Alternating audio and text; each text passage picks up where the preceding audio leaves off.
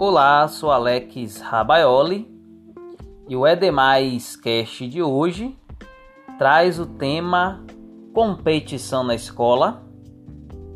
Muito tem se abordado sobre a competição nas aulas de educação física.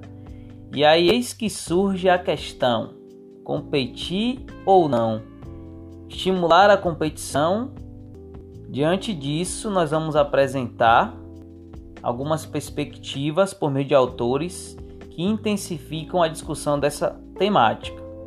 E aí a competição ela é evidenciada nos diversos conteúdos na escola e principalmente os de educação física, desde as lutas, jogos, modalidades de tabuleiro como xadrez, a dança, mas especificamente nesse podcast eu quero falar dos esportes coletivos e os esportes tradicionais. São basquete, vôlei, handebol e futebol barra futsal. E aí, problematizando essa perspectiva de trazer a competição não para esse ambiente escolar, é importante citar a obra do grande estudioso da área, Lenor Kunz, que é o livro Transformação Didático-Pedagógica do Esporte, no qual mesmo vem apresentando um conceito intitulado Esporte na Escola e Esporte da Escola. E aí Kunz nos alerta da importância de conseguirmos fazer essa distinção. O esporte na escola traz a perspectiva né, das experiências que os nossos alunos têm, principalmente de uma relação midiática do que eles assistem do esporte rendimento, que valoriza a aptidão, o lucro, a fama, é, a vendagem de produtos, a relação do, de que uma equipe precisa vencer a outra.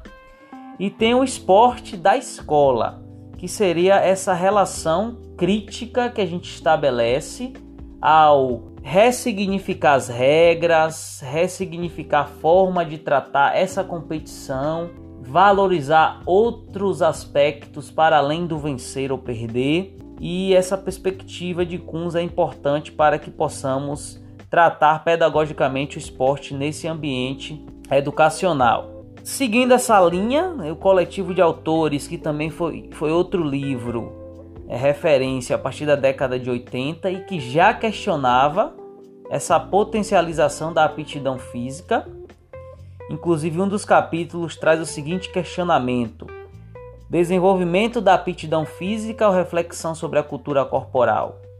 Essa discussão ela se intensifica principalmente pela ideia de que a educação física ela precisava né, incluir a todos e não só os que tinham alguma aptidão para alguma modalidade, especificamente as modalidades esportivas.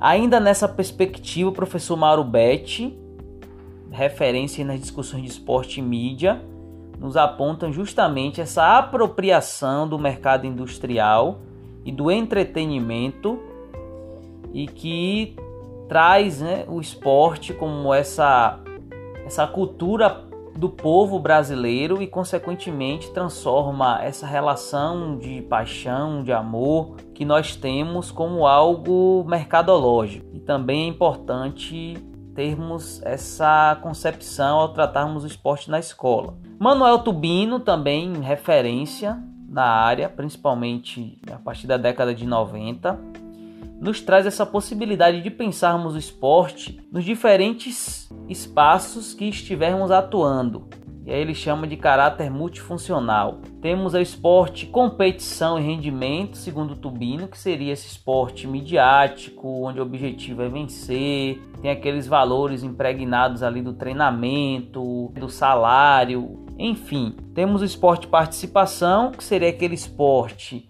mais voltado para o lazer mesmo das pessoas, a socialização, a organização de grupos e temos o esporte e educação, que é justamente o foco desse podcast, onde existe um trato pedagógico é, para com este conteúdo, uma intencionalidade e uma relação que nós devemos estabelecer de criticidade em relação a essas perspectivas do esporte de rendimento, do esporte participação e de novas possibilidades de inclusão dentro do ambiente escolar. Diante de toda essa problemática, surge o questionamento: então, qual seria o objetivo do esporte na escola diante desse contexto? E aí eu compreendo né, que a apropriação dos conhecimentos científicos que envolve a cultura corporal dentro dos seus contextos históricos, culturais, sociais e políticos, a apreensão dos fundamentos técnicos e táticos, as regras,